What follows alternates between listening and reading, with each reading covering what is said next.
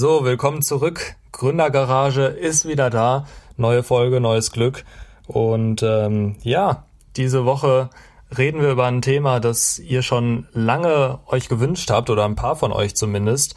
Äh, es geht um Kickstarter, aber vorher begrüße ich mal den lieben Christian Gosens. Hallöchen. Moin, Tobi.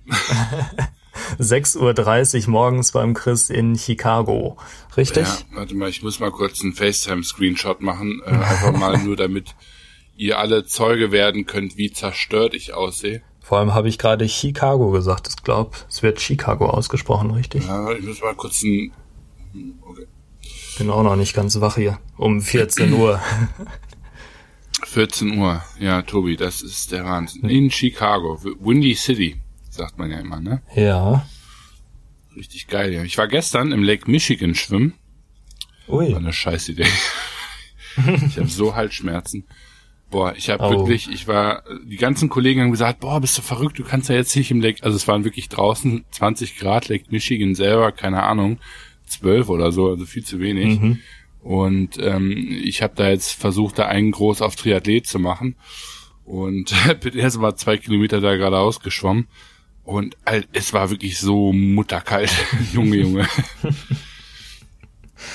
Aber Training habe ich jetzt drin und ähm, mal gucken, ob die Halsschmerzen es wert waren. Aber wenn man in Chicago ist, sollte man das wirklich mal machen. Okay, da schwimmen gehen bei 12 Grad. Gute ja, Sache. Also einfach, Lake Michigan ist schon wirklich echt, also ich bin ein sehr, sehr großer Fan von der Stadt. Ich mag es sehr gerne hier. Okay, schön. Mhm. Und ansonsten? Ich meine, die, die letzte Folge haben wir praktisch vor zwei Tagen aufgenommen, von daher ist jetzt wahrscheinlich nicht so viel passiert. Ähm, wir haben heute Dienstag, aber. Doch, also Moment mal kurz. also so. Nee, ähm, ansonsten eigentlich nicht so viel los. Ich versuche, ich habe immer noch so ein bisschen ähm, E-Mail-Backlog äh, gefühlt, mhm. den ich versuche ähm, aufzuholen. Ähm, aber ja, äh, mit, mit C normal kann ich jetzt, glaube ich, so langsam verkünden, dass es weitergeht. Ähm, wir sind schon tief in der Produktentwicklung und auch schon in der Produktionsvorbereitung. Sprich, ähm, ja, es wird sehr bald ähm, die nächste Charge geben. Ähm, mhm. Das heißt also, wir haben noch nicht aufgegeben. Ähm, das Mühlenwerk dreht sich hier langsam weiter im Hause C normal und ähm, ja, ich denke mal, ein paar haben schon die großen News mitbekommen. Und ähm, dementsprechend, ja, das jetzt alles ein bisschen gedauert, aber es geht weiter, was ja schon mal ganz cool ist. Die großen News sind übrigens, dass, dass Jon und Janni, Janni beide schwanger sind. Genau. Für die, die es nicht wissen. Aber ja, trotz Kinderwunsch oder nee, Kinderwunsch ist es ja dann nicht. Wie nennt man das? Trotz Schwangersein ähm, geht es da weiter. Chris ist noch nicht schwanger, von daher. Nee. Kein, keine Böcke drauf. ja, ähm, heutiges Thema, also danke der Nachfrage, mir geht's auch gut. Ähm, bei mir, bei mir ist noch nicht so so viel passiert. Gestern war Feiertag, ich habe natürlich ich gearbeitet. Ich bin echt so durch, das tut mir wirklich leid. Also man merkt's. Ich bin schon wirklich großer Egoist, ne, aber ganz so schlimm ist es normalerweise nicht, dass ich noch nicht mal nachfrage, wie es dir geht. Sorry dafür. Kein Problem. Nee, ähm, 6.30 Uhr morgens verstehe ich ja auch. Ähm, nee, wie gesagt, nicht viel passiert. Zwei Tage, äh, seitdem wir uns gesprochen haben. Von daher nichts Neues soweit. Ähm, hab gerade schön einen Vertrag für einen neuen Kunden aufgesetzt, so einen Rahmenvertrag. Mhm. Das sind immer, immer schöne Sachen, äh, mit denen ich mich da auseinandersetzen kann. Vor allem, weil, weil mein Kunde gelernter Anwalt ist, ähm, komme ich mir da oh. besonders dumm vor, einfach mal so einen Vertrag zu erstellen. Aber ja, das, das war mein Morgen so und ähm, genau, gleich, gleich muss ich erstmal was essen, ich habe Hunger. Aber das, das ist nicht so wichtig. Und zwar geht's heute um das Thema Kickstarter, wie gerade schon angekündigt. Ähm, mehrere von euch haben sich gewünscht, dass wir darüber mal ein bisschen sprechen, weil wir ja mit Nisantari auch eine Kickstarter-Kampagne gemacht haben. Und wir dachten, ja, wir, wir sprechen einfach mal ganz locker darüber. Ähm, vielleicht können wir hier und da ein paar Tipps mal droppen, aber ansonsten mhm. ähm, würde ich sagen, sprechen wir ein bisschen, wie es bei uns abgelaufen ist. Und du hattest auch die Idee, Chris, einfach mal zu, zu drüber zu sprechen, so zu debattieren praktisch. Ähm, macht es denn aktuell überhaupt Sinn, eine Kickstarter-Kampagne zu machen und für wen? Wenn ja, für wen? Genau, und ja. ich würde sagen, vielleicht leitest du das Thema einfach mal ein bisschen ein. Ähm, ja, also sorry erstmal dafür, dass wir das so ähm, später erst aufgreifen, weil der Kommentar, den wir da ähm, in der Podcast-Bewertung bekommen haben, das ist ja jetzt auch schon ein paar Wochen her, mhm. ähm, liegt ganz einfach daran, das wird dann hoffentlich meine Überleitung, ähm, dass wir uns relativ lange Zeit nicht ganz sicher waren, wie wir das Thema aufgreifen, denn für uns ist eben die Kickstarter-Kampagne, die wir mit Nisantari gemacht haben, auch schon ein bisschen her ich weiß gar nicht wie lang, zwei Jahre vielleicht? Nee, drei. Drei sogar schon, ja, siehst du. Und ähm, dementsprechend habe ich zum, zum Tobi gesagt, ich fühle mich damit so ein bisschen unwohl, jetzt hier ein großes ähm, Kickstarter, wir empfehlen euch das und das zu machen, weil ähm, wir ähm, da eben auch gar nicht mehr wirklich drin sind. Und deswegen habe ich gesagt, ich würde mich ganz gerne vorbereiten wollen.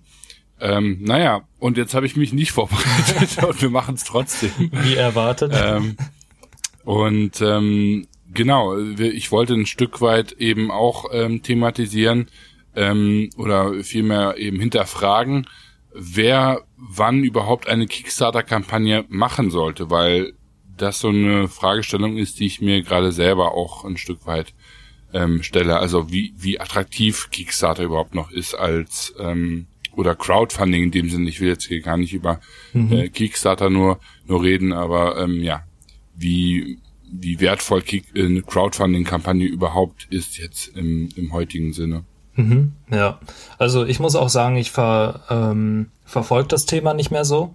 Äh, Crowdfunding, ich habe es mal eine Zeit lang verfolgt, natürlich vor allem, als wir das auch ähm, gemacht haben oder versucht haben. Ja. Ähm, ich habe mir jetzt letztens wieder mal ein paar, paar andere Podcast-Folgen reingezogen, tatsächlich, wo es um Kickstarter ging, speziell und auch eben sehr, sehr interessante Sachen.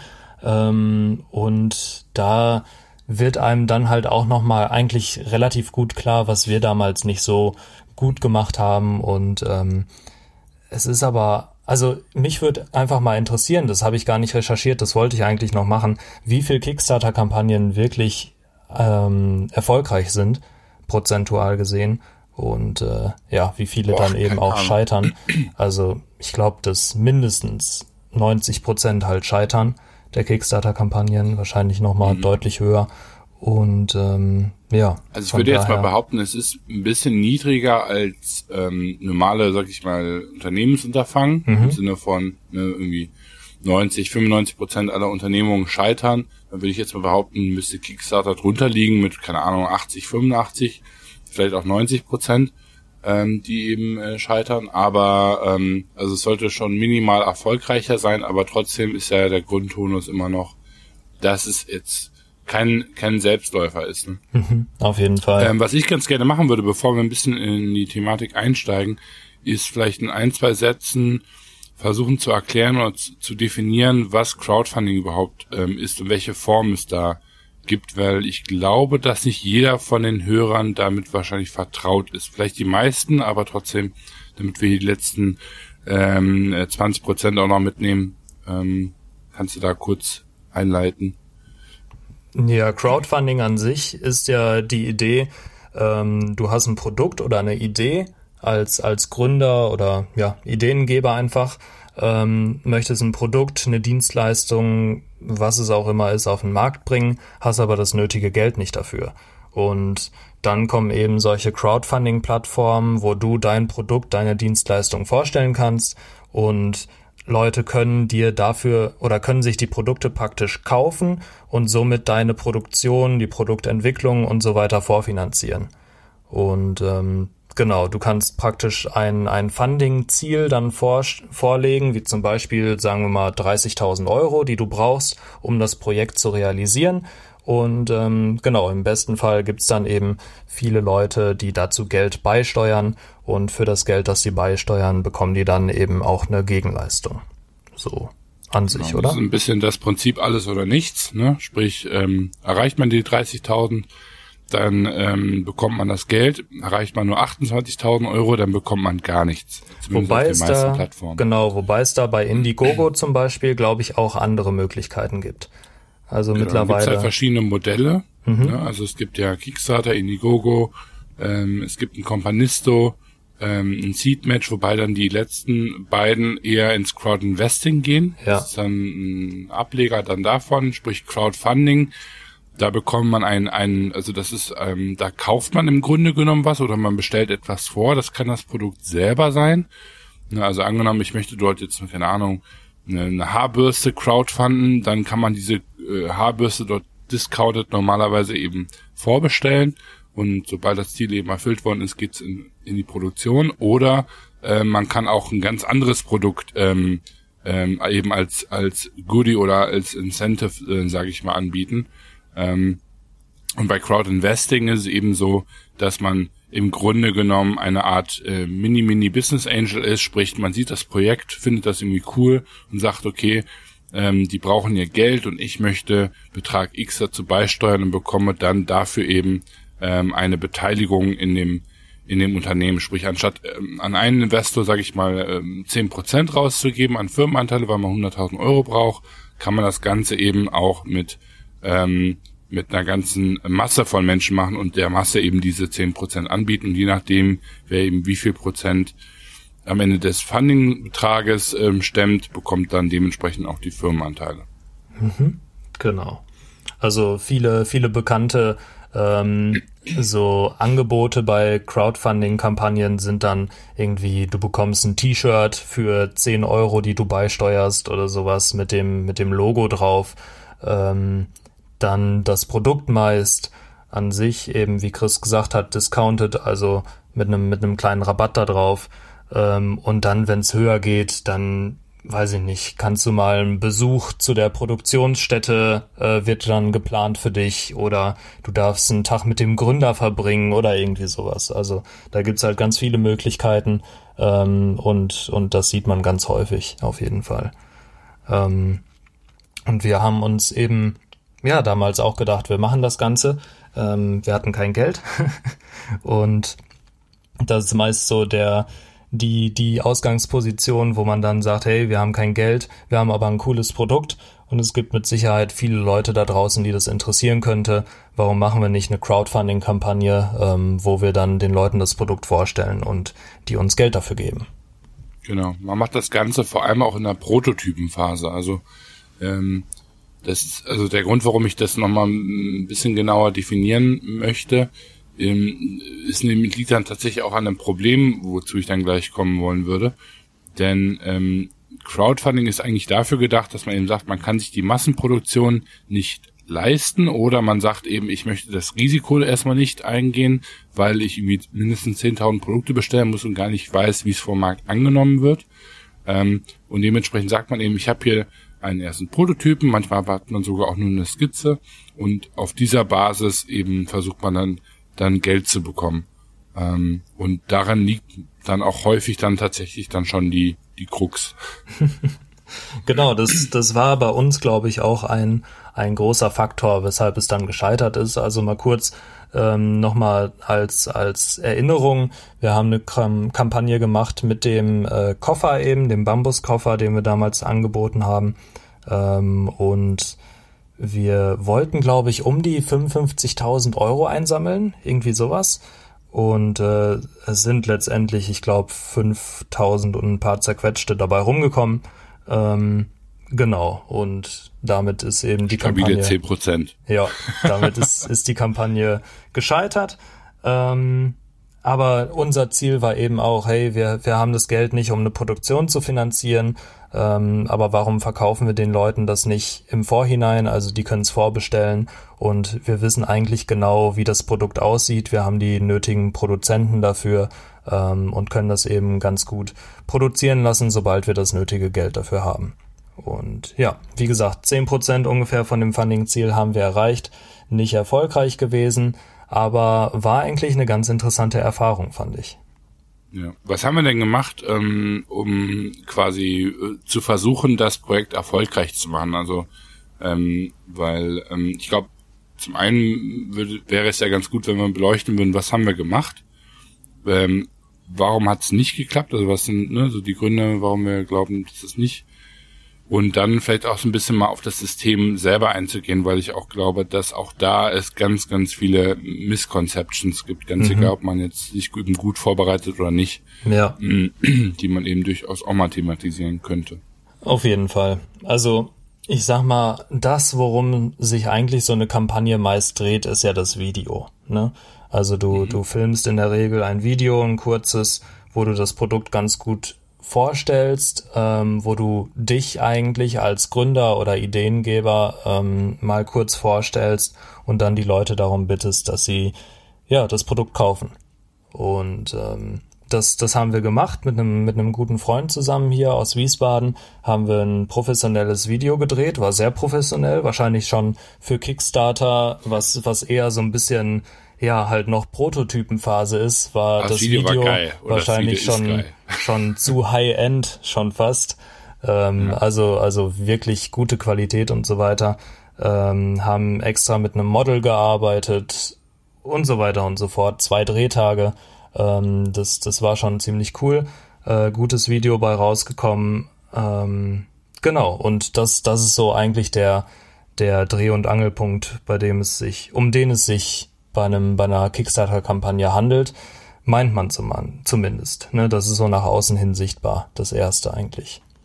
Ähm, ja. Zusätzlich haben wir noch Skizzen von dem Produkt anfertigen lassen, weil gut ist auch immer, wenn man bei Kickstarter zeigt, was man eben in Zukunft vorhat mit dem Produkt. Beziehungsweise wie soll das Produkt in Zukunft genau aussehen, weil wenn ihr natürlich einen Prototypen zeigt, sieht er meist nicht genauso aus, wie er in Zukunft auch aussehen wird.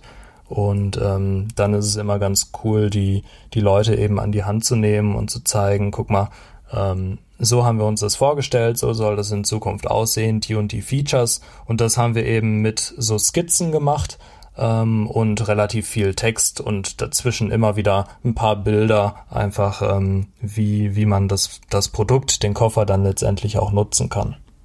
Mhm. Ja, wir haben uns dann natürlich Gedanken drüber gemacht, ähm, welche Reward-Struktur irgendwie cool wäre, dass die Leute eben auch dann äh, Bock haben, dort ähm, ihr, ihr Geld im Grunde genommen ähm, ja uns also uns zu zu finanzieren. Ähm, ne, das ist auch so ein, so ein Faktor, dass man eben guckt, okay, wie kann ich hier ein attraktives Angebot auch machen, ne? Sprich, ähm, man hat den Kunden auf der Seite, der guckt sich das Video an, sagt, oh, cool, alles klar, sieht gut aus, dann ist halt eben die Frage, ne, ähm, wie wie close ich den Deal jetzt, ne? Und auch sowas ist natürlich ähm, äh, wichtig. Ähm, und ähm, ja, ansonsten haben wir natürlich darüber hinaus auch noch ein Stück weit uns eben überlegt gehabt, okay, ne, ähm, müssen wir noch die eine Webseite vorbereiten. Ähm, äh, solche Themen haben wir dann äh, angerissen und dann ähm, war ja ein ganz großer Part am Ende auch dann das, das Marketing. Ne? Ja, beziehungsweise hätte es sein sollen, sagen wir es mal so, weil also wir haben halt deutlich zu wenig auch da wieder eingeplant, ne, an an Marketingbudget.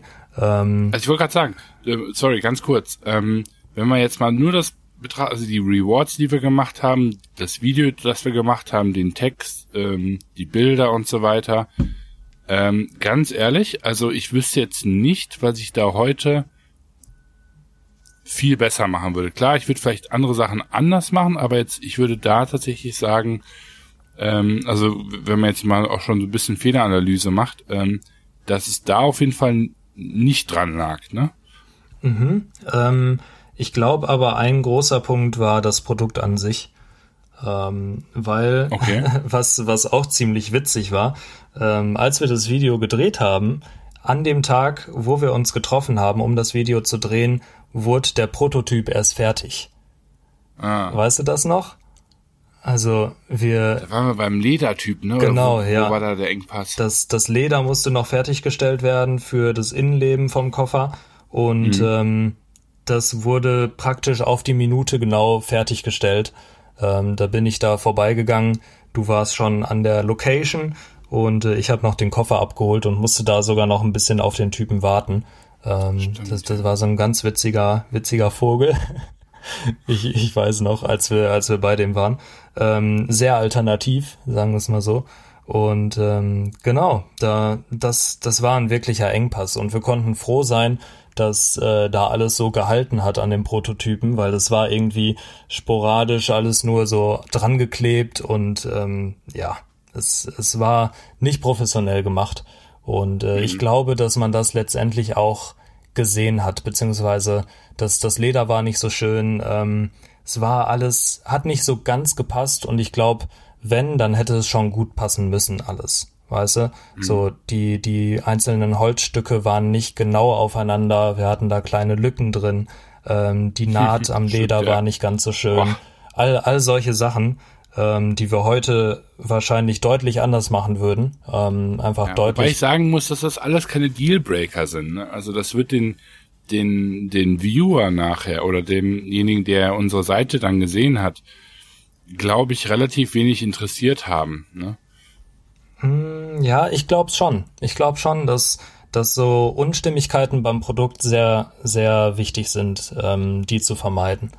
Also, ja. weil letztendlich hat das Produkt zum Beispiel nicht zum Video gepasst. Weißt du, das Video mhm. war richtig gut, super Qualität und das Produkt war dann einfach noch nicht fertig und ich finde, man hat es einfach gesehen.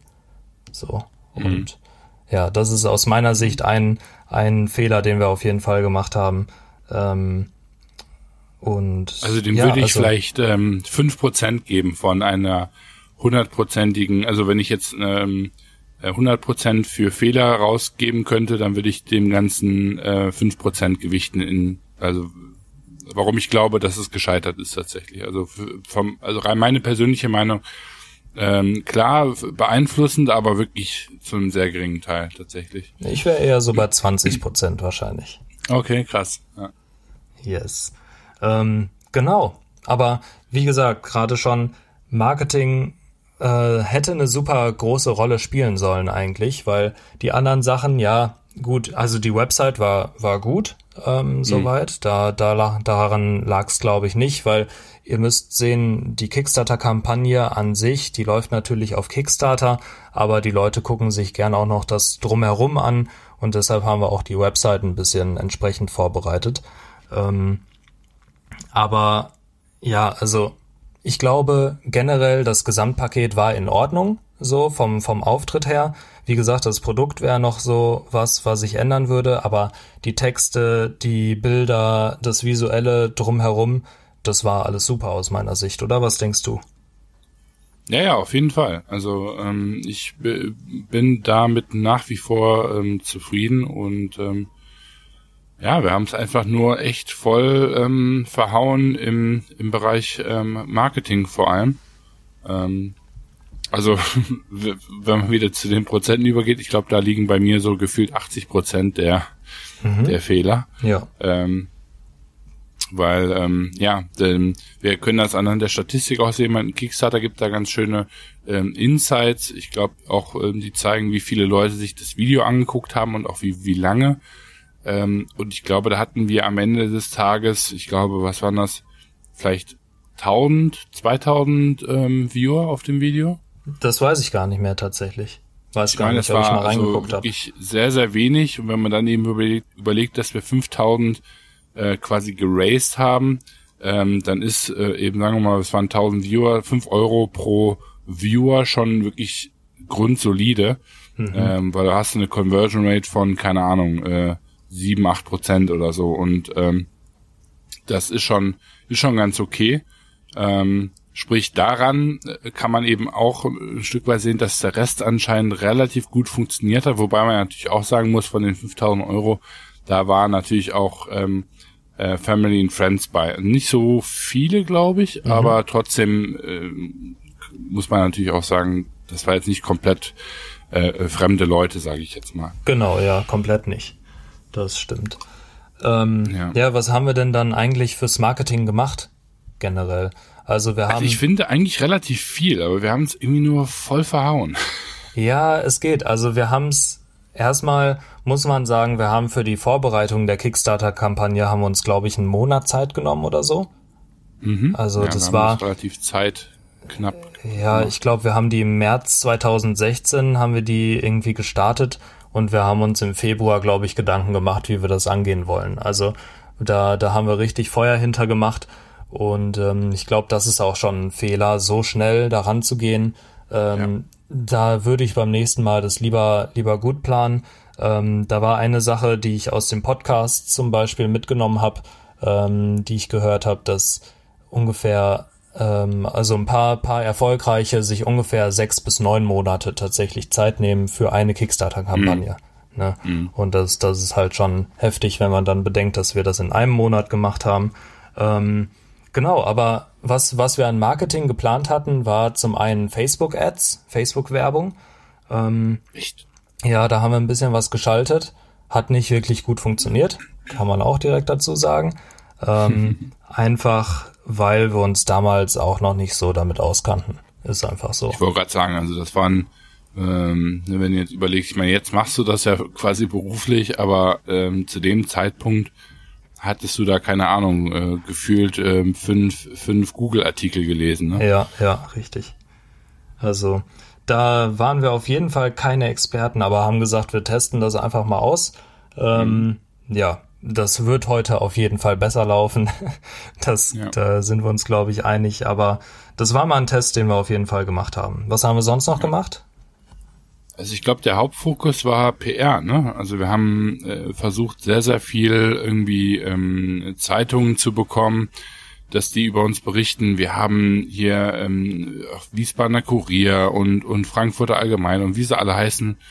Ähm, wir haben uns, glaube ich, eine riesen E-Mail-Liste erstellt mhm. ähm, und haben dann eben versucht, die Chefredakteure in den verschiedenen Bereichen anzuschreiben. Auch da halt wieder keine Ahnung gehabt, wie man, ähm, ähm, sage ich mal, jemanden überhaupt richtig anschreibt, ähm, damit der eben auch Bock hat, sich überhaupt die E-Mail durchzulesen, geschweige denn dann über uns zu schreiben.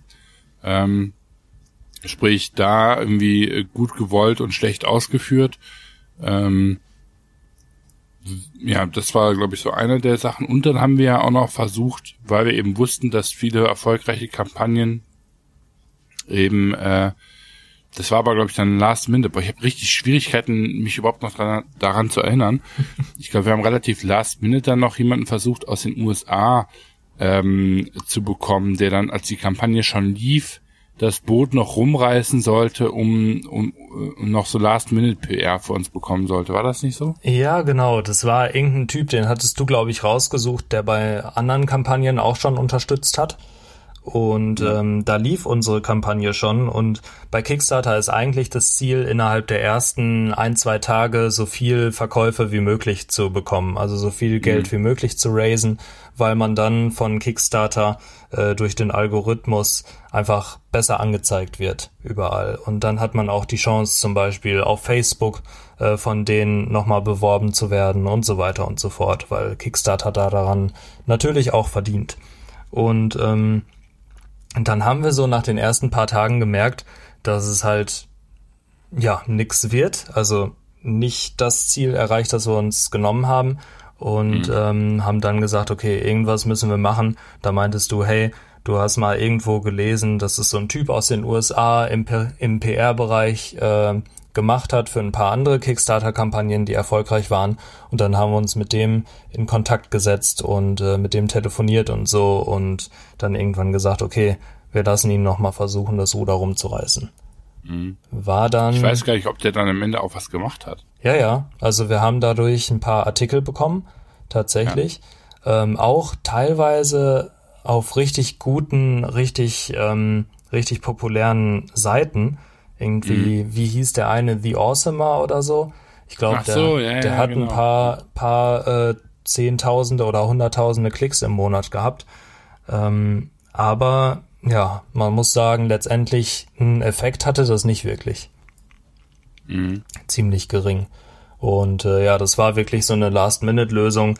Ähm, da kann man sagen, also das hätten wir von vornherein deutlich besser planen müssen und eigentlich hätten wir uns das auch sparen können. ja. Ja, also am Ende, ich meine, also vor allem, weil ich wirklich auch äh, Schwierigkeiten habe, mich da wirklich gut dran zu erinnern, aber ich glaube einfach, die Hauptprobleme waren oder die Hauptfehleinschätzung ähm, waren ein Stück weit ähm, ähm, ne, Zeit natürlich, wie du gesagt hast, ne, von wegen viel zu kurze Vorbereitung, dann ähm, riesen, riesen Fehler auf jeden Fall ähm, äh, Marketing, ja, also wie baue ich Momentum auf, ähm, wie gucke ich, dass ich eine, eine, eine Peer-Community habe, die irgendwie direkt, äh, sobald das Ding gelauncht wird, dann eben auch, auch durchzieht. Eine andere Sache, die mir gerade einfällt, ist vielleicht auch der, der Funding-Betrag selber. Ich weiß, dass wir da auch noch ähm, relativ viel Gehirnschmalz reingesteckt haben, mhm. was dann auch der Funding-Betrag sein soll, ne? weil wir irgendwie, ich glaube, wir sind ja erst bei 100 oder 150.000 Euro gelandet und haben ja dann auch selber viele Artikel äh, gelesen und dann festgestellt, ah, ähm, man sollte versuchen, eine möglichst kleine Summe eben zu verlangen, damit man eben äh, schnell die 100 Prozent ähm, erreicht, um dann ein Stück weit auch schneller suggerieren zu können, dass man eben erfolgreich ist und dann da so ein Stück weit diese Peer Pressure aufzubauen. Ne? Mhm. Ähm, ich weiß gar nicht, ob wir das dann wirklich gemacht haben oder ob wir nicht sogar noch hätten niedriger gehen können. Ich meine, wir waren schon relativ niedrig. Ich, ich bin mir fast sicher, dass wir gesagt hatten, mit, mit 50.000, wenn wir die jetzt auf den Punkt genau bekommen würden, ähm, wäre es schwierig geworden in der Produktion, rein mengentechnisch, Mindest, mhm. Mindestabnahmetechnisch. Ähm, aber ähm, ja, das war auch so ein, so ein Riesenpunkt und da, ähm, auch wenn ich da eigentlich gleich noch drüber sprechen wollte, aber das ist auch so einer meiner, meiner Hauptprobleme, ne, ähm, mit dieser, mit dieser Plattform, weil ähm, für mich Crowdfunding ist so dieses, ich habe einen Prototypen, mein Produzent sagt, du musst mindestens 1000 Stück abnehmen, dann äh, berechne ich meine Cost of Goods, das ist irgendwie, keine Ahnung, 70 Euro pro Produkt, wenn es jetzt ein teures Produkt ist, ne, und dann bin ich da bei 70.000 Euro. So, dann wäre das rein theoretisch die Funding-Summe, die ich bei Kickstarter mindestens brauche, plus vielleicht noch ein paar ähm, zusätzliche Kosten. Und was ich eben sehr, sehr schade finde und was ich auch einen, einen großen Kritikpunkt tatsächlich finde, ist so dieses, ähm, dass man nicht diesen reellen Betrag nimmt, den man dann eben kalkuliert, sondern mhm. dass man dann eben auch aus einer Konsumentensicht und aus einer Plattform-Performance-Sicht heraus gucken muss, ist das überhaupt ein Betrag, mit dem ich hier attraktiv bin? Mhm. Und ähm, das finde ich sehr, sehr, sehr schwierig, weil der Grundethos von, von Kickstarter ist ja dieses, ich ähm, bin hier der kleine Mann, ich habe einen tollen Prototypen und jetzt möchte ich die Community nutzen, um auf den Markt zu kommen. Und diese ganze Marketingpsychologie ähm, und wann kauft der Käufer Messer und äh, am liebsten machst du 5000 Kickstarter Goal, weil sobald du 400% Funding hast, bist du super sexy und dann wirst du gepusht, bla bla bla. Das ist ja alles schön und gut und so kann man das auch alles machen. Nur dann geht halt ein Stück weit echt auch diese ganze DNA oder das ganze Reasoning, warum es diese Plattform überhaupt gibt, so ein, ein Stück weit verloren. Ne? Mhm. Ja, auf jeden Fall. Also ich, ich finde halt, du musst ja auch so viele Gedanken machen, wie du diese Kampagne aufsetzt, dass, ähm, also es ist keine, keine Plattform, wo, weiß ich nicht, irgendein Künstler oder sowas eine Idee hat, sagt, hey, vielleicht finden das Leute cool, ich stelle das einfach mal hoch, mein Produkt ähm, und vielleicht kriegen wir tausend Käufer zusammen und dann können wir das, können wir das produzieren lassen oder sowas. Das, das ist auf jeden Fall nicht so, weil du musst dir so viele Gedanken um so viele Dinge machen, ähm, dass du da einmal auf jeden Fall irgendwie auch unternehmerisch denken musst und nicht einfach nur sagen kannst, okay, ich mache das jetzt mal. Und auf der anderen Seite ist, ja, wie du, wie du halt auch gesagt hast, so dieses, ähm, nehmen wir an, dein Produkt kostet 70 Euro im, im Einkauf oder in der Produktion. Ähm, du versuchst es halt irgendwie für 50 Euro oder so schon fast anzubieten. Einfach weil 70 Euro vielleicht zu viel für Kickstarter ist. Und mhm. also, weißt du, so dieses, du brauchst 70.000 Euro, äh, verlangst aber nur als 100% Summe 50.000 bei Kickstarter, einfach damit du schneller dein, dein Funding-Ziel voll hast und dann äh, am besten noch weiter gepusht wirst von Kickstarter. Und ja. das ist halt so echt die Frage, ja, macht es dann Sinn, Kickstarter zu machen? Ich meine, ja, wie du schon sagst, diese, diese Natur der, der Plattform oder der Sinn der Plattform geht dann halt dadurch verloren und Du musst zusehen, dass du dann halt, selbst wenn du nur 50.000 erreichst und eigentlich 70.000 brauchst, musst du halt trotzdem noch delivern. Ne? Du musst den Leuten ja. trotzdem noch die Produkte geben.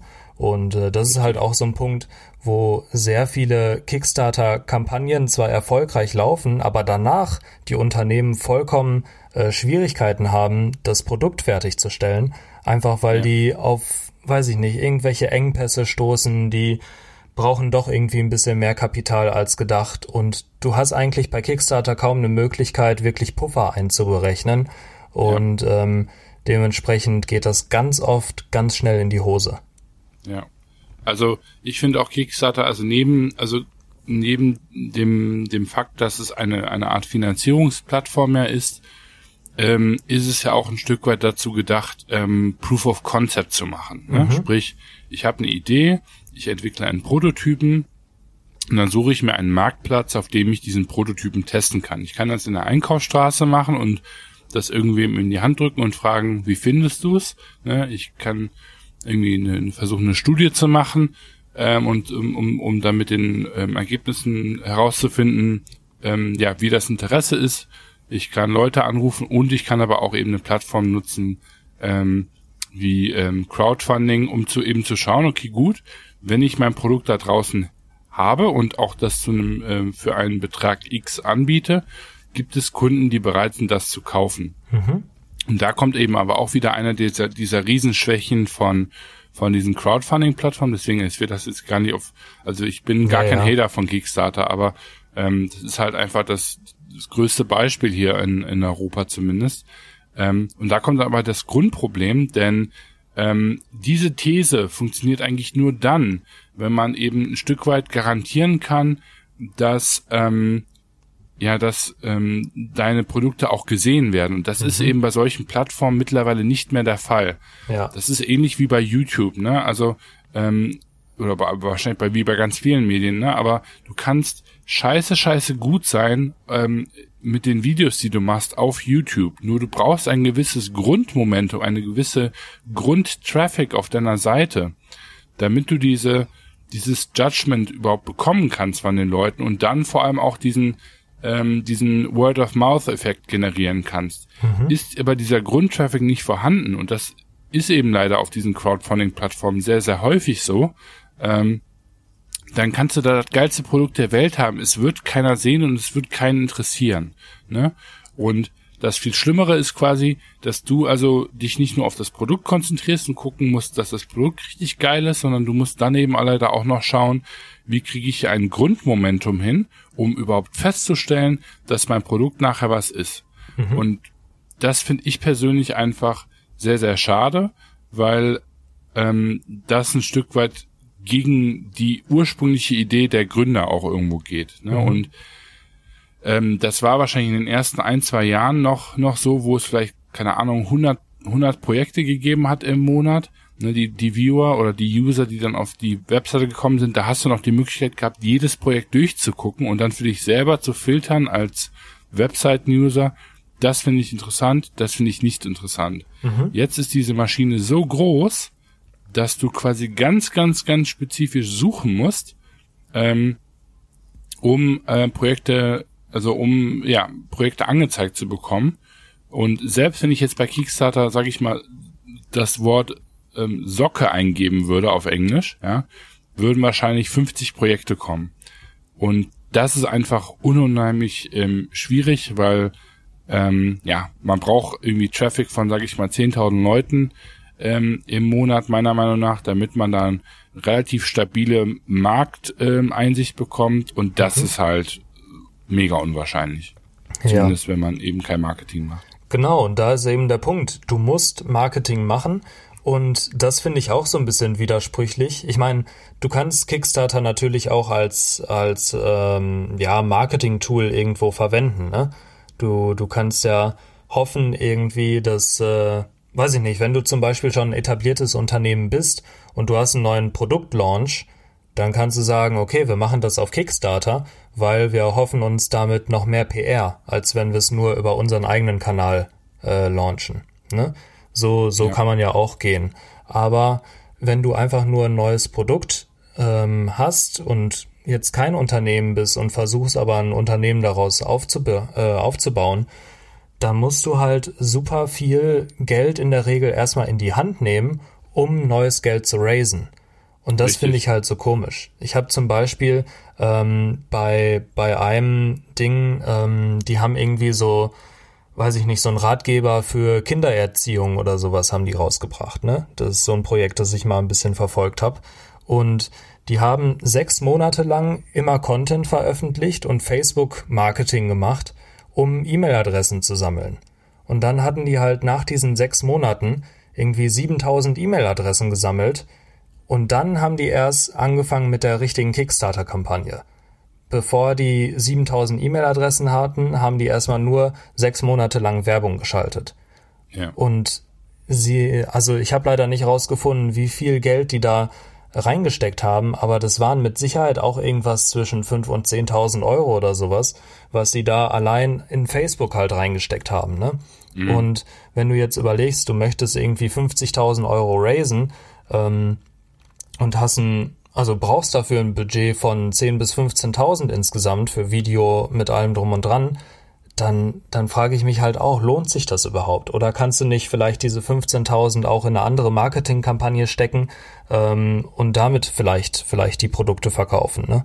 Ja. Und da kommt man halt einfach wirklich zum, zum springenden Punkt, denn ähm, was, was das im Grunde genommen heißt, ist, dass nicht das beste Produkt auf so einer Plattform gewinnt, sondern eben ähm, die beste Vermarktung. Mhm. Ne? Und ja. ähm, das ist ganz, ganz häufig so und ja, es ist so ein bisschen ne, jetzt ähm, äh, der große Hammer des, des, des, des kleinen Mannes so gefühlt, ne? Aber ähm, das ist halt einfach echt doof, ne? Weil ähm, dafür ist diese Plattform einfach nicht ähm, ähm, ge gemacht worden, ne? Mhm. Ähm, und ähm, da habe ich jetzt auch noch noch keine keine Lösung für, aber was warum ich das hier so intensiv thematisieren wollte in der Folge ist halt ein Stück weit dann damit die These aufzustellen, will man überhaupt auf eine ähm, Crowdfunding Plattform eben drauf?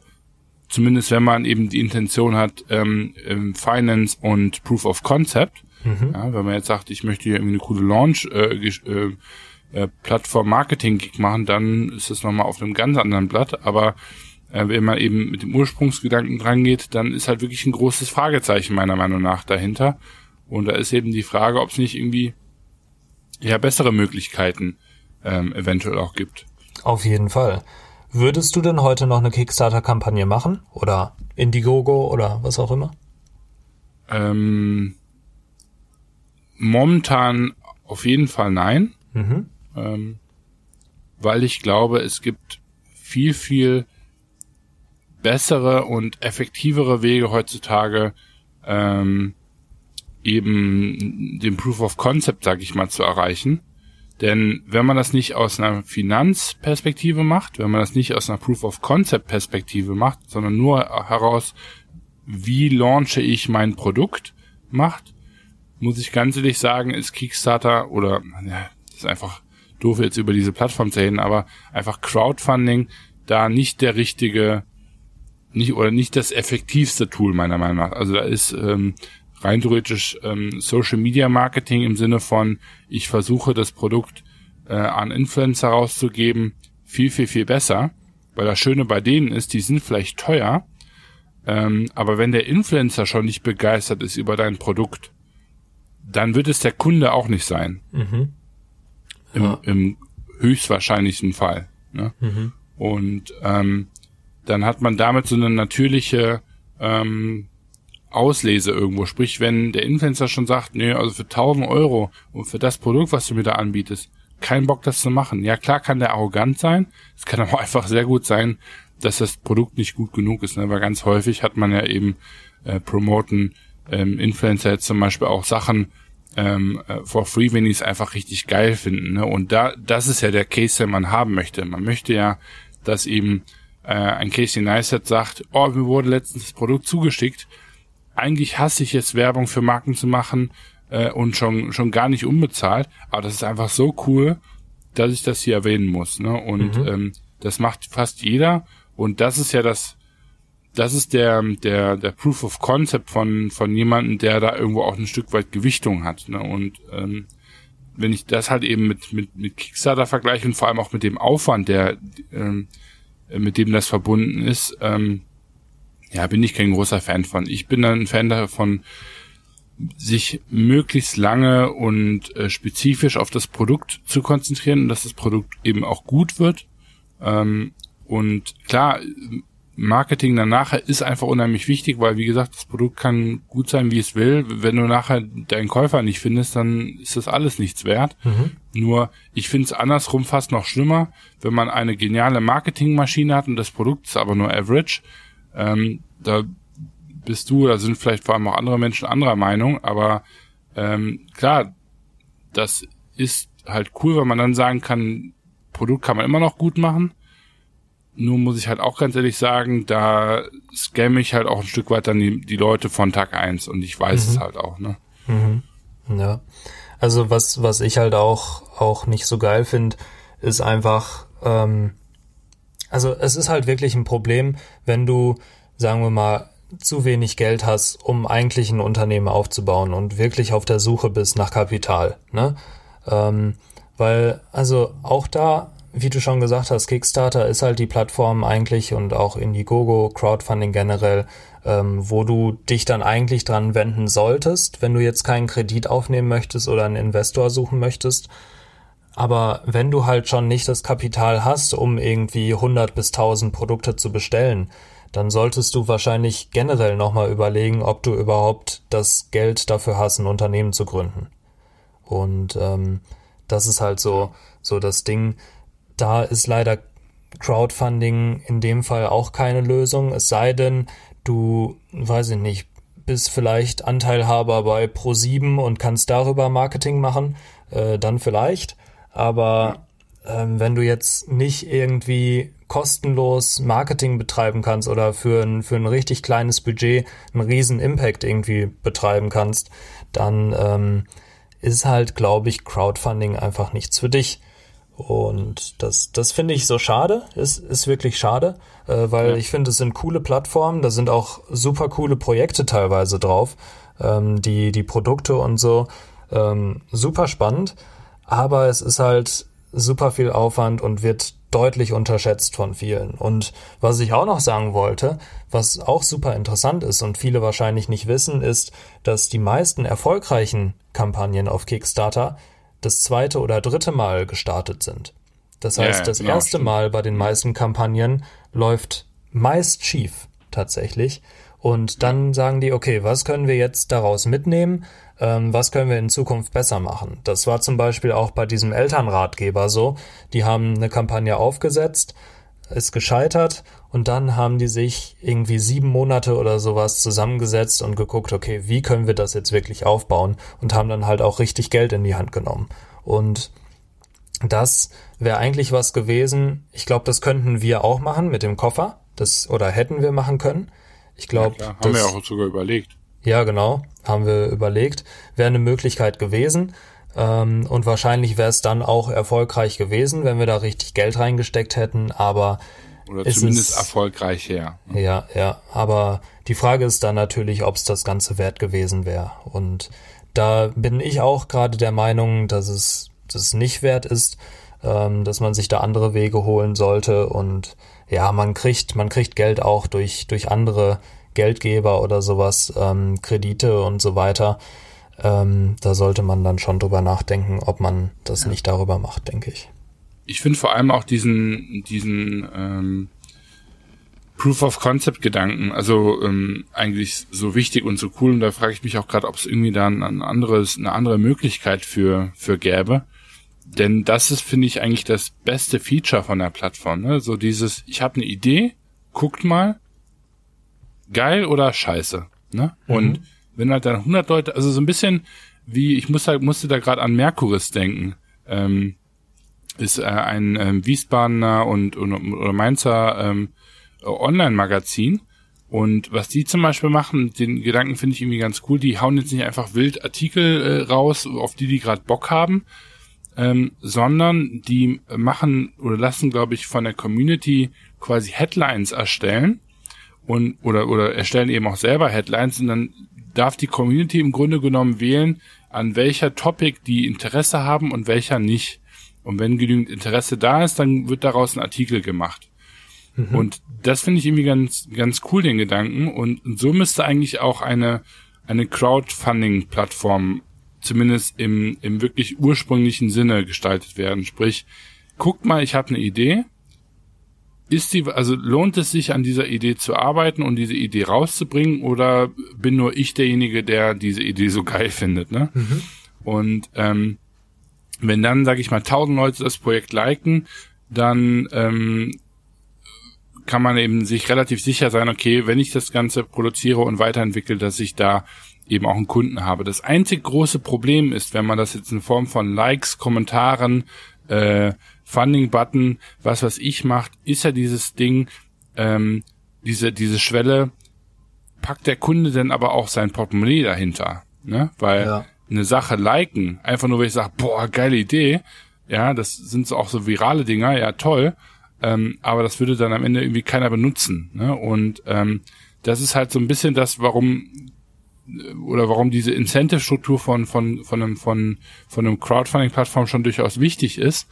Ähm, nur vielleicht muss man das irgendwie umstrukturieren, dass man eben nicht sagt, okay, ähm, ich bekomme da den Reward dafür im Sinne von, ich bekomme das Produkt, sondern ich kann quasi nur ein ähm, einen company-spezifischen Reward dafür bekommen oder ich muss einen ähm, Ovolus von fünf Euro zahlen oder was und den ich ja nachher rabattiert bekomme oder so auf das Produkt. Keine Ahnung. Aber das fände ich halt einfach cool, weil, weil damit kann man diesen ganzen, äh, ich, ich mache ja irgendwie fünf Millionen Euro auf Kickstarter-Gedanken mal weg äh, ähm, äh, rausziehen, sprich die mhm. ganzen ähm, kleinen Startup-Geier, sag ich jetzt mal, die da draußen rumirren äh, und 100.000 Euro in Kickstarter stecken und dann halt eben erfolgreich sind die würde man damit ein Stück weit eben von der Plattform kicken und ähm, ähm, würde sich dann wirklich mehr auf den, sag ich mal jetzt, Erfinder konzentrieren. Das, das finde ich halt ziemlich, also ist jetzt wirklich total grob, aber so ein Konzept fände ich halt einfach gut, weil man einfach sagt, hier, das ist meine Idee, das ist meine Zeichnung, das ist mein Produkt, meinetwegen sogar auch ein Video. Sagt mir, ob er das geil findet oder eben nicht, mhm. dass man daraus dann vielleicht sogar auch sehen kann, in welchen Märkten es besonders gut ankommt, also auch sich da einfach auch viel, viel mehr auf die Analytics zu konzentrieren, als Plattform selber, ja, dass man eben sagt, wenn jemand sagt, ich like das, dann hat er ähm, hoffentlich, weiß man aus welchem Land der kommt, wie alt er ist und welches Geschlecht der hat, dass ich dann da auch ein Stück weit die Data bekomme und, und das wäre doch ein, eine, eine, eine wertvolle Plattform irgendwo. Mhm. Auf jeden Fall, coole Idee. Ähm, ansonsten, ich finde es halt auch ganz cool, dass sich um die Crowdfunding-Plattform herum halt Communities gebildet haben. So, und mhm. es gibt viele Foren, die, die darüber berichten, wo dann auch erfolgreiche ähm, ja, Crowdfunder sozusagen ähm, dann, dann da unterwegs sind und berichten, was sie so gemacht haben. Und ähm, da sind halt auch viele Zielgruppen, die an sowas interessant, interessiert sind. Und da kann man halt auch mal einfach vielleicht antesten. Genauso bei, bei Facebook-Gruppen und so. Ne? Es gibt ja, ja, super viel, super viel Möglichkeiten, einfach mal so ein bisschen das Produkt anzuteasern und dann vielleicht auch mit den Leuten in Kontakt zu kommen und mal direkt mit denen zu schreiben, mit denen zu telefonieren, wenn die wirklich Interesse an dem Produkt hat, haben. Einfach um mal herauszufinden, wer ist denn genau mein Kunde, wo finde ich diesen Kunden und ist er auch wirklich interessiert, ähm, ist er auch wirklich interessiert daran, Geld auszugeben oder will er einfach nur einen Daumen hoch geben, weil er die Idee generell cool findet? Ja, genau. Und ja. Ähm, also das, das als Plattform wäre natürlich mega, ähm, aber ja, auch so gibt es eben Möglichkeiten, schon irgendwo so einen kleinen Proof of Concept natürlich zu bekommen. Ähm, ja ja, es ist halt schade, wirklich, dass Kickstarter, Indiegogo und wie sie alle heißen, davon so ein bisschen weg sind. Ne? Ja, ich, halt, ich meine, am Ende war das eine, eine schöne Idee, um quasi äh, das zu kombinieren, ne? Proof of Concept plus eben ich bekomme ähm, Geld von, sag ich mal, äh, Investoren in irgendeiner Form. Ne? Mhm. Ähm, aber ich habe eben so die Befürchtung, dass wenn man es eben kombiniert und damit dann das wirtschaftliche Interesse dann immer inkludiert, ähm, dass man da dann aber einfach, dass da die die Idee und und das Konzept selber immer ultimativ drunter leidet, ne? Weil jetzt ist es wirklich eine, eine reine Sales- und Marketingmaschine geworden, wo es wirklich sehr, sehr, sehr schwer ist, ähm, ähm, als kleine Brand mit coolem Produkt, ähm, sage ich mal, äh, ich sag nicht, dass es unmöglich ist, aber es ist wirklich einfach auch sehr unwahrscheinlich. Ähm, und deswegen glaube ich, dass so ein Konzept in der Zukunft wahrscheinlich nur funktionieren wird, äh, indem man das eben weiterhin äh, separat ähm, äh, hält. Ne? Weil der Gary Vee, der sagte mal so schön, ähm, äh, Marketers ruin, ruin everything. Ne? Und mhm das ist halt einfach de facto so. Das kann man, das meine ich auch gar nicht böse. Das ist einfach die Natur ähm, dieser Industrie. Ähm, aber ähm, dementsprechend muss sowas äh, äh, im Optimalfall eben auch auch auch ohne ähm, funktionieren können. Ne? Und ähm, am Ende des Tages, je nachdem, was man für ein Produkt hat, einfach auch mal in äh, die Straße gehen und da ähm, testen. Also wahrscheinlich ist der Verkaufsstand, so lässt sich dann sich die Lizenzen dafür holen und so weiter dann auch sein mag, aber das ist schon irgendwo auch immer noch ein ganz geiles Tool, um zu testen, ne? Weil wenn ich halt eben weiß, dass mein Produkt ankommt, dann ist es auch viel, viel leichter, Geld dafür zu, zu raisen. Und mhm. ähm, Geld raisen und nicht zu wissen, ob das Produkt was ist, ist viel, viel schlimmer als Proof of Concept versuchen zu bekommen und dann Geld raisen zu müssen, weil klar ist es nervig, sich dann auf diesen Geld-Raisen-Part zu fokussieren, aber man weiß ja wenigstens, dass es funktioniert, ne? Und ähm, mhm. das ist halt irgendwie ähm, essentiell. Aber lass uns mal zu einem zu einem Konsens hier kommen. Ja. Ähm, sprich, von deiner Warte heraus würdest du jetzt gerade, wenn du ein ein neues Produkt auf den Markt bringen wollen würdest, Kickstarter selber nutzen? Oder eine Crowdfunding-Plattform. Lass das mal ein bisschen neutralisieren hier. Nee, würde ich nicht. Also da, da stimme ich dir schon ähm, ziemlich, ziemlich weit zu.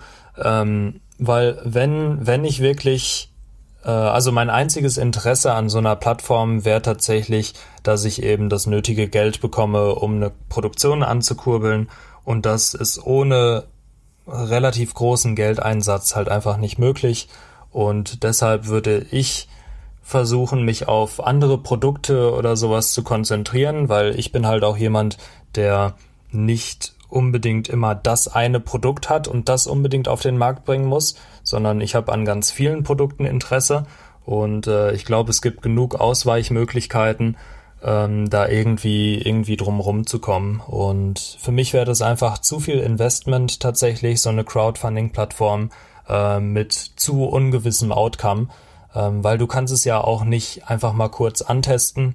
Ähm, und vor allem auch, was, was ein guter oder ein großer Punkt ist meiner Meinung nach, selbst wenn deine Kampagne gerade eben so erfolgreich ist, was ja selten vorkommt, entweder die geht durch die Decke oder die failed komplett, ähm, aber wenn angenommen, du hast dein Funding-Ziel gerade so erreicht, ist halt auch die Frage, ob es nachhaltig ist, ne? Oder ob du dann nicht einfach ja theoretisch genau wieder am Anfang stehst, hast vielleicht tausend Produkte verkauft, aber eigentlich kein Geld wirklich durch Kickstarter, Indiegogo und so verdient und ähm, dann stehst du da und weißt nicht, wie du dein Unternehmen weiterführen sollst, weil es halt wahrscheinlich nicht nachhaltig ist. Und deshalb von mir klares Nein. Ja, ähm, stimme ich zu 100% überein. Bei mir auch definitiv ein, ein Nein. Ich glaube, Einzige Ausnahme wäre, man ist extrem gut im Guerilla-Marketing oder einfach äh, eine riesen äh, Vermarktungsmaschine oder oder oder man ist eben irgendwo hat eine riesen Community und weiß, dass man da schon riesen Rückenwind mit sich bringt. Mhm. Ähm, auch dann ist sowas ähm, definitiv nicht schlecht oder man hat irgendwie, man weiß, äh, ich, ich kann hier mit großen Magazinen oder so ähm, schnell also ich bin mit denen sowieso schon in Kontakt, was weiß ich. Dann, klar, wenn man irgendwie eine Gruppe hat, dann ist es schon wirklich immer noch gut.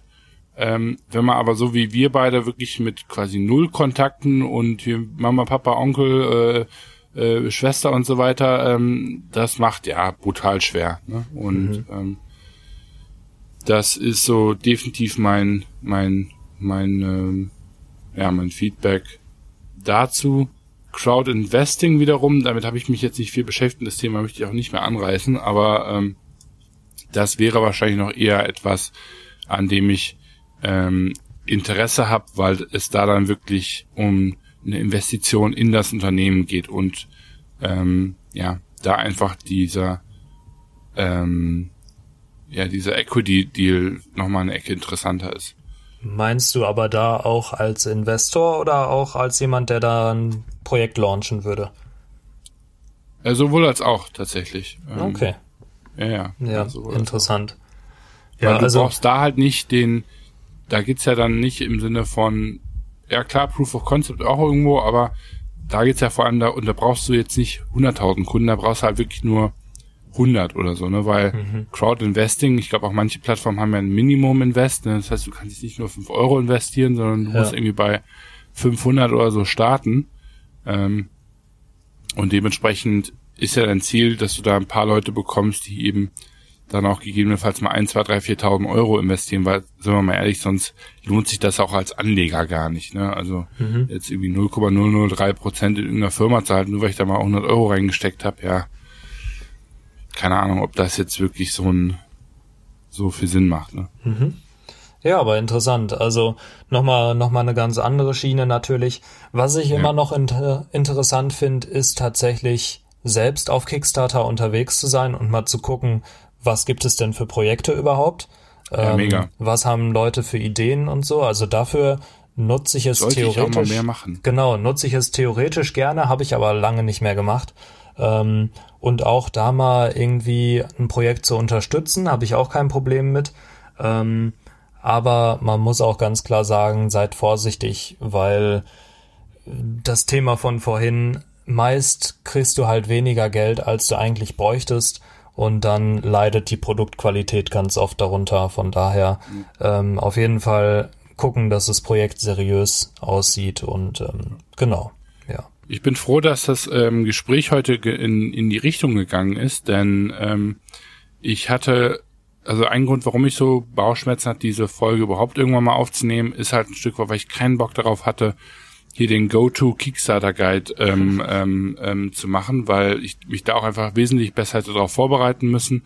Und vor allem glaube ich, dass es dazu schon so, so, so viel ähm, online gibt, ähm, was man sich anschauen kann. Sprich, wenn ihr ernsthaftes Interesse habt, dann habt ihr hier mal unsere ehrliche Meinung dazu gehört ähm, und ein Stück weit auch Erfahrungswerte. Ähm, und wenn er jetzt sagt, nee, ich habe aber trotzdem Bock, das ähm, zu machen, ähm, dann halt einfach informieren, ne? Weil das, wenn man sich mal einfach 30, 40 Artikel äh, dazu durchliest und aus jedem Artikel zwei Punkte mitnimmt und die sich einfach aufschreibt, dann kann man sich selber eine, eine Art Launchbook zusammenstellen. Und wenn man die Sachen dann auch ähm, dann alle befolgt, dann ist die Wahrscheinlichkeit wesentlich höher, dass man es schafft, ähm, als wenn man jetzt einfach, sage ich mal, und Goodwill ähm, loslegt und ähm, das wollte ich ja auch noch mal kurz gesagt haben. Mhm. Sehr schön. Wunderbar. Vor allem kann man ja auch mit, mit ehemaligen Kickstarter-Kampagnen-Durchführern ähm, einfach mal in Kontakt treten und versuchen, die irgendwie zu erreichen. Vielleicht kriegt man ja mal einen Call mit denen und drei wichtige Tipps, die äh, einen weiterbringen. Man, ja, man kann viel versuchen. Ähm, Genau, in dem Sinne, also ich hoffe, es war informativ. Ähm, sorry, dass wir beide dagegen sind, aber ist halt, ist halt unsere ehrliche Meinung. Ähm, es gibt, glaube ich, mittlerweile gute andere Wege, irgendwie ein Unternehmen voranzubringen und ähm, Hey, das würden wir jetzt sagen, wir sind einfach nur verbittert, Tobi. Ja, wir sind, wir sind verbittert, verbitterte alte Säcke. ähm, ja, aber Genau, ich hoffe, ihr hattet Spaß und in dem Sinne würde ich mich bis zur nächsten Woche verabschieden. Äh, lasst es euch gut gehen und bis dann. Ciao, ciao.